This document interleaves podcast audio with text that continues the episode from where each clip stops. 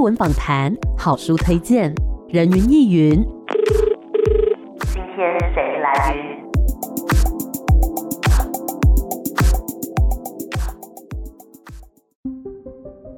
人云亦云。今天我来云。嘿，hey, 今天我们的人云亦云单元呢，又要来跟大家介绍一本好书了。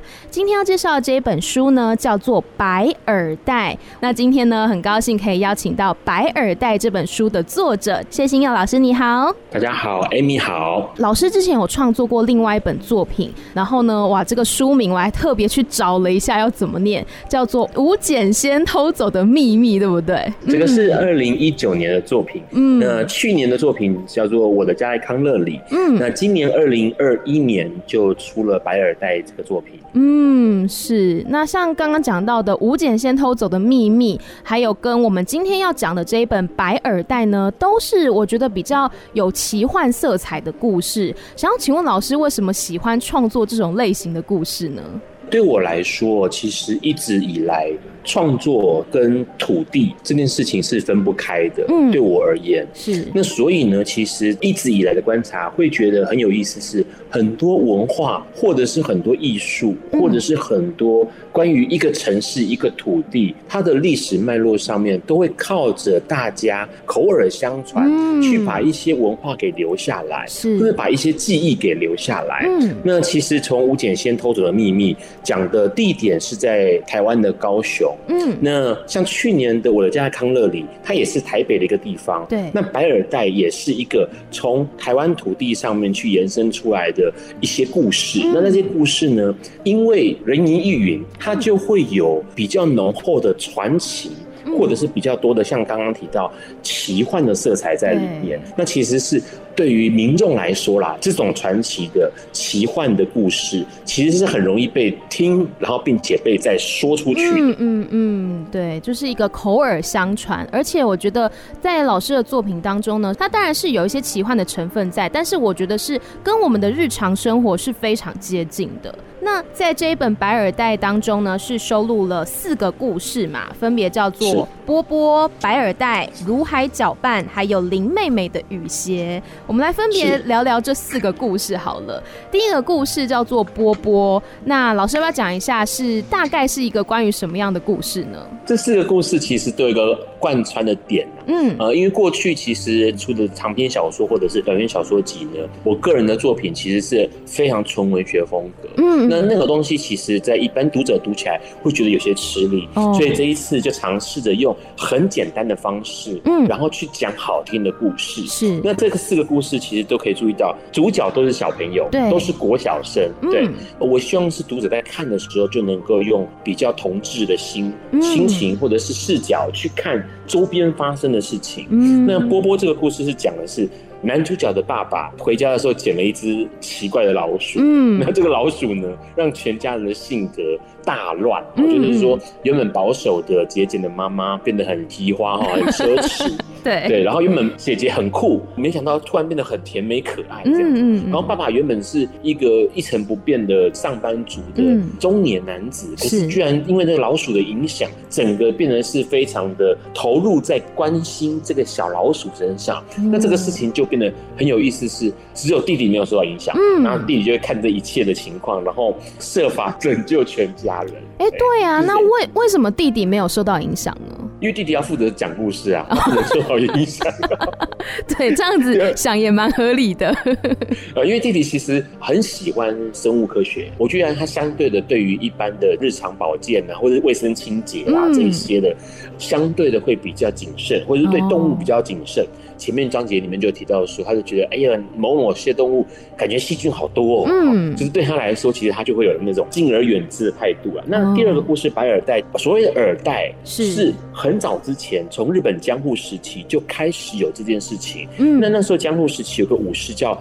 根岸正卫，身为武士，平时也很闲嘛。他把他听到的故事，通通都记载下来，然后写在纸张上面之后，放到一个袋子里面去。嗯，那他就开始收集这些他听到的故事，不一定是恐怖故事哦，不一定是奇幻故事，听到他就写。是，然后呢，这件事情就被称呼为耳袋啊，就听到的事情把它写起来，放到袋子里面去。那没想到后来。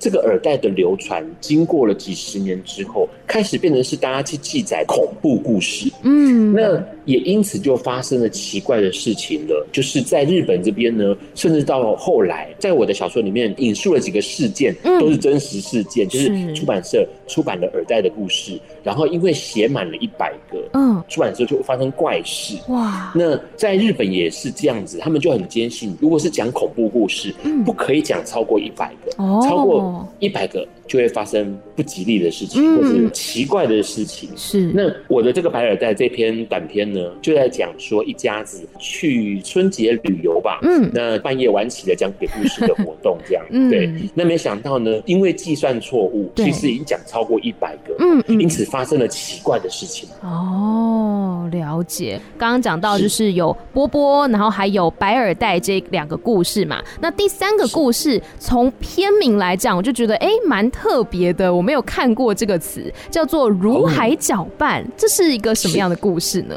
那其实，因为我就想说，哎、欸，如果是小朋友去面对一个历史故事或者神话故事，哦嗯、他们会有什么样的想法，或他们有什么样的反应？所以我就写了这一篇，就是“乳海搅拌”。其实，假设喜欢宗教的传说或者是神话的朋友。嗯呃，对于这四个字其实不陌生。嗯，那多数人会觉得是，哎，很纳闷，因为那个儒是乳房的乳，对，那海是海洋的海，嗯，那搅拌就是我们知道那个动词搅拌，所以很多人想说这是什么啊？这是色情故事吗？哦，不是哦，这个故事是印度宗教里面非常有名的神话。哦，那这个神话讲述了一些内容，然后内容里面出现了某一些神。这些神只成为印度教里面后来重要的神祇，嗯，它就很像东方民族去阅读《封神传》《封神榜》对啊，《封神演义》是一样的，因为它里面其实就讲到了很多神明怎么来的，嗯嗯，那这个如海搅拌也是一样，那它是描述说在很早前印度的神明里面，就除了三大神，嗯，包括我们知道的梵天、对，湿婆跟毗湿奴，他们三个人是永生不死之外呢，其他的提婆族的神啊，或者是这个阿修罗的神。人啊，他们其实都会死亡。嗯、那他们就希望能够长生不死嘛，嗯，所以呢，他们就去到处问，而且问了这个创世的梵天说，为什么我们不能拥有不死的生命？嗯，那他们就告诉他，其实，在海的底下哦，对其实有不死的仙丹。哦，那你们要设法把那个海翻腾它、搅动它，让海底下的药神嗯能够出现，嗯、并且把不死药丹给大家。嗯、那你们吃下不死药丹就会永生不死。我现在讲的都是印度神话里面的内容哦。嗯嗯嗯对，那后来他们就真的去做这件事情了。那做了这件事情之后呢，没想到到最后面海被搅动到成为乳白色。其实大家注意看河啊，或者是海，如果是混浊的时候，它就是那种乳灰色、乳白色，嗯嗯，浊浊的。对，所以。乳海这个名字就是这样来的，那他们就把海洋搅到浑浊，然后药神被逼出来之后，就的确分赠了所有的神明这个不死仙丹。印度神话是这样子，所以当我读到这个印度神话的时候，其实我那心里想说，他其实就点到一个重点是，只有现在这个时间点被定义成是善神、好的神的提婆族，嗯，拿到了不死仙丹，但是。在现代被定义成不好的恶神的阿修罗族是没有拿到仙丹的。对。那那时候我其实想说，怎么会有这种奇怪的情况发生？嗯、不是天下的这种神明都是应该均分、这个？好不公平哦！嗯、所以我就自己虚构了我这一篇如海搅拌。嗯、那他讲的就是国小的小朋友一男一女，然后他们在梦中经历了这个如海搅拌，然后呢去见证到了当年如海被搅动，然后各种神从海里面跑出来。哦的整个经过，嗯嗯嗯嗯，就是让他们像是身历其境，甚至是真的哎，化身成当时的人物这样子去经历这一切。对，然后参与这个神话事件的。那我觉得比较有趣的是，在这篇其实我也希望能够带大家去想一下说，说我们所谓定义的善神、好的神，真的就是好的吗？嗯，那我们定义的恶神，就真的是恶的吗？是不好的吗？嗯、因为我在这篇里面，其实就让这两个小朋友去看到了善神的作为。还有二神他们的委屈以及愤愤不平。嗯，了解，就是很多事情我们好像都是以结果论，而不会去想说，哎、欸，它的前因后果是什么？有一句话叫做“战败的国家没有历史”嘛，就是哦、呃，日后大家都会觉得说啊，当初战胜的那个国家它是怎么样的英勇，那战败的国家它是怎么样的恶劣啊之类的。但其实事实不见得真的是这样子。是，那我们先稍微休息一下，待会儿呢再继续回来。人云亦云。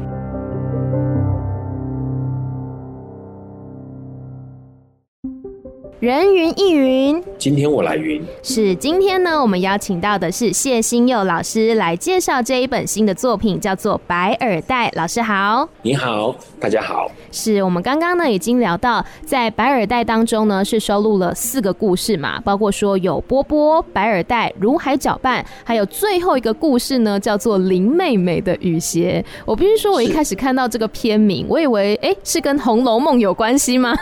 因为看到了林妹妹，那这个林妹妹的雨鞋，它是一个什么样的故事呢？我其实从小到大对于下雨这件事情很感兴趣，嗯，我很喜欢下雨天，然后我很喜欢把脚弄湿，OK，所以对我来说下雨天有一个特殊的情绪。那我一直在想一件事情，假如今天有一样东西是可以。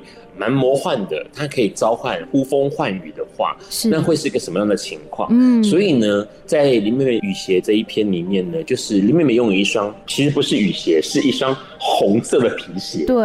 然后，可是问题是，她只要穿上这红色皮鞋，就会下雨。哦，就一定会下雨。好神奇！那这个鞋子是他奶奶过世前送给他的礼物，这样子。刚、嗯嗯嗯、开始当然没有发现到这个因果关系哦，就是穿上红鞋子就会下雨这个因果关系。嗯嗯嗯、后来还慢慢发现到说，哎、欸，真的是这个样子。那这件事情当然很有意思了，就变成是说，等于是林妹妹拥有了呼风唤雨的能力。嗯嗯。OK，简单来说是这样。但是问题是，林妹妹是国小小朋友啊，对，她其实没有这么多利益熏心的想法。对他们来说，能够呼风唤雨，可能就是简单的一些行为，包括，哎呀，如果是旱灾的话，可能可以帮忙降降雨啊；哦、如果是火灾的话呢，可以帮忙救救火啊。嗯嗯嗯。这种很单纯的想法。是。那这个故事其实它的后半段，林妹妹也长大了。对。那她拥有呼风唤雨的红皮鞋嘛，嗯，所以她当然就自然对于气象或者是天气这些事情是有兴趣，嗯，所以他的正职工作就是到了气象局工作。哦，那当然在气象局工作他就无往不利啦，因为他有一双可以下雨的皮鞋，从中就发生一些有趣的事情，而且这有趣的事情变成是说可以看到说大家其实对于那种拥有特殊能力的一个对象，嗯，是抱持一个什么样的心态哦？因为其实，在国小的时候，他拥有特殊能力嘛。同学之间当然就会有人是有羡慕的眼神，对，也有人会是有这种很嫉妒的眼神，哦、因为毕竟这个林妹妹可以下雨，嗯嗯，我觉得这就是人之常情，人的基本的欲念以及基本的嫉妒，或者是基本的一些七情六欲。嗯，那我觉得很有意思，是透过拥有的，而且他的这能力还不是自身的能力，而是靠着鞋子才有办法下雨这件事情。嗯嗯、那希望能够让大家去看到这个故事里面很童真的那一面，对，很纯粹的。我只是想要拥有一个平安的地方，可能是雨水风调的国家土地，或者是不要有火灾，不要有伤亡。这样的很单纯的欲念的一个特殊能力，这样嗯，了解。刚刚老师讲到说，就是人的七情六欲嘛，就让我想到林妹妹的雨鞋这个故事当中呢，她不是穿着那个红皮鞋去参加运动会吗？然后结果就哎、欸、下雨了，然后呢就哎、欸、班上突然就传出谣言说是因为她的红皮鞋，所以呢才导致下雨的。那个时候呢，班上同学也开始觉得很生气，因为大家都想要参加运动会嘛，但是后来。呢？哎，发生了另外一件事情，红皮鞋呢反而是拯救了大家，拯救了那个天气。然后结果大家呢就开始说啊，这个红皮鞋真是好啊！我在读到这一段的时候就觉得，明明是同样一双鞋子，为什么大家会有这么大的态度转变呢？我觉得那个就是像拥有了某一些权利嗯的时候，嗯嗯嗯、或是有一些天赋的时候，是周边的人的反应大概就会是这个样子。一开始。嗯可能会对于你的天赋或你的权利干涉到我的兴趣，或者是我的嗜好，或者是干涉到了我正想要进行的事情。像刚刚提到，运动会是小朋友们都好期待参加的，对。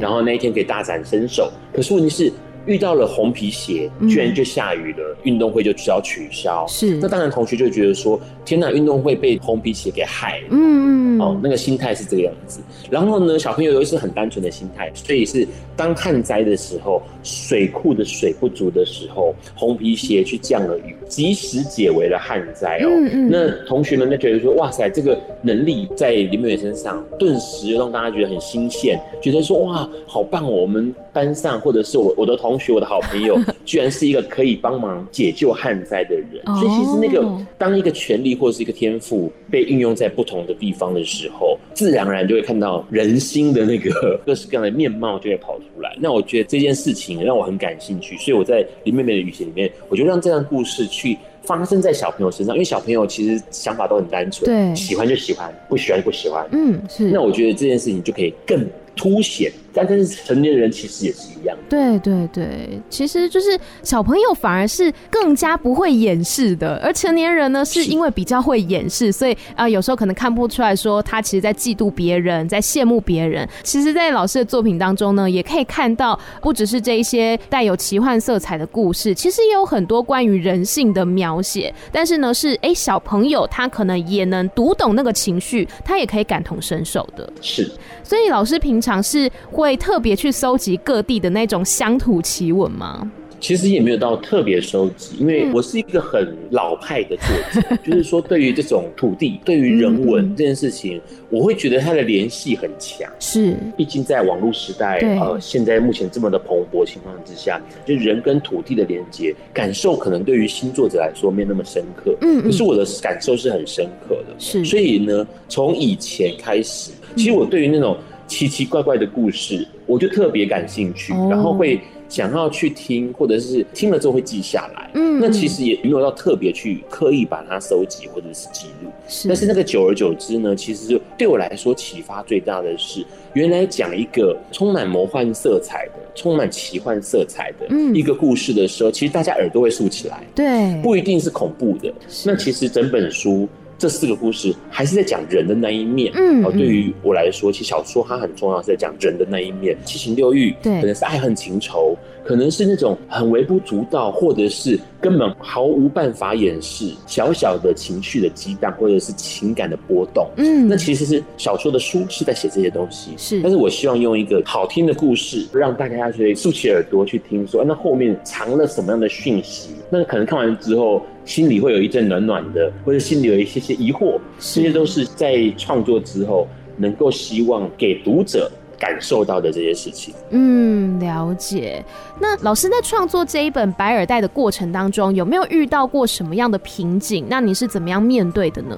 创作小说、写小说已经很多年了。嗯嗯。那过去的文字就是很纯文学，是纯文学不是那么好读。嗯。然后可是读进去了会很过瘾，对，这是必须要说的。那因为很多人会觉得纯文学很难碰，所以其实我在这次的创作里面书写的时候，可能遇到的挑战就是我必须要让那个文字或者是语法去让一般的。国小民众，我其实，在书写的时候，我的对象是国小生，是，所以呢，我希望呢那个语句的呈现方式能够更清晰、更简单越好。同时，我必须要去揣摩小朋友的心情哦，可能遇到这个事情，他会什么样的反应？那当然，这一次的文字里面当然就会有很多对白，或者是很多有趣的。嗯、对我来说啦，可能过去的作品里面从来没有见过这么幽默诙谐，嗯、或者是可能会让你看了之后会心一笑的那样的对话，对，对，在里面这样子。嗯，真的，就是算是瓶颈吧，因为要去把那个想法去贴近小朋友。我希望是是国小生能够读得进去，也读得懂。刚刚老师讲到说是以国小生为假想的读者嘛，我觉得其实也可以观察到说，在这本《白耳袋》里面呢，画面感是非常强的。那我觉得其实就很适合小朋友来读，就是有点像卡通的那种感觉，因为卡通它都是很五颜六色嘛，然后画面感很强的。那其实，在老师的《白耳袋》这本书当中呢，我也是有感受到同样的那种魔力，就是让大家哎可以自由的去想象说这个画面到底是怎么样的，而且。是可以让它很生动的就在脑中这样子呈现。那最后，老师希望读者们读完这本作品之后，可以获得什么样的感受呢？我觉得小说一直以来都很吃亏的问题，呃，也就是说，对，因为其实现在的书籍来说，大部分人可能购买书都会考量是不是实用，嗯嗯，是。那很多人就会问我说，干嘛买小说啊？小说这种东西啊，就是作者虚构出来的啊，嗯、我花了钱去买虚构的内容干嘛？这样子，嗯、他的确说了事实。对可是问题是呢，有意思的是，小说却一直以来在所谓的阅读的历史脉络上面，还有阅读的选择上面，它一直是各种文类或者是文体的榜首。也就是说，小说是文体之王，是它甚至超越了诗，甚至超越了剧本、散文，它可以称为文体之王。是，但你就觉得很纳闷，说为什么虚构的东西可以称为最顶尖的那种文体呢？哦、嗯，其实很重要是小说作者们很努力的。想要留住时代的人事实地物，然后呈现出来。那那个呈现不像拍照，真真实实的把它呈现出来，而是透过转化之后呢，留下那个艺术写意的东西，是的一种呈现，比较像绘画。哦，如果假设我们今天以一个风景来说，那小说的做法比较像绘画，而不是像拍照。嗯，那那个过程当中，你就会看到作者对于这个时代的人事实地物的某一些感知或者是感应。他可能对于这个时代有爱，是那他写出来的东西就会充满了爱，哦、像大仲马的作品。那如果假设这个作者他对于这个时代有遗憾，嗯、或者是有一些难过或者是伤心的，嗯、那这种作品他可能就会展现出那样的风格。当然，他也描述了当时的人事史地物。对，那我觉得这件事情其实就很有意思，就是小说作者等于是把这个时代做最好诠释的一个记录者。嗯，那我觉得。我会希望读者在读完《白尔代》之后，你可以感受到那一个开心的、温馨的，嗯、应该说是温馨的啦，是或开心的，对于土地啊，或者对于人跟人之间关系的那个爱的部分。对，我就会说，其实读小说最有意思的是，你读完之后，你可能之后就忘记了内容了。嗯，但是小说里面那种感觉，嗯，它会一直留在你心里面哦。是是，那个东西有可能在你多年之后，你可能看到某一个物品。去了某个地方，或听到了某首歌的时候，你会突然忆起说：“哦，我在好久以前读过某一篇小说的那个情绪，大概就是这个样子吧。”嗯，就是像是在我们的心中种下了一点什么，但是它现在还没有发芽，所以你不知道它会长成什么东西。直到未来的某一刻，你突然发现：“哎、欸，对，我当时曾经怎么样怎么样，我曾经看过那一本小说，我曾经看过那个故事发出来的芽，其实就会跟你现在所遇到的事情呢，是互相有结合有。”连结的。是，那最后老师还有没有什么要跟我们的听众朋友说的呢？好，这次的作品其实算是一个挑战啊，嗯、然后目标年轻读者去写的，那到大人还是可以读它，因为它并不是一个童书，是。它也很适合家长念给小朋友听。对，那我过去的作品就是纯文学的作品，那我觉得其实如果想要享受。读小说的过程，听一个故事或者看一个好故事的过程哦，其实不管是不是纯文学的作品，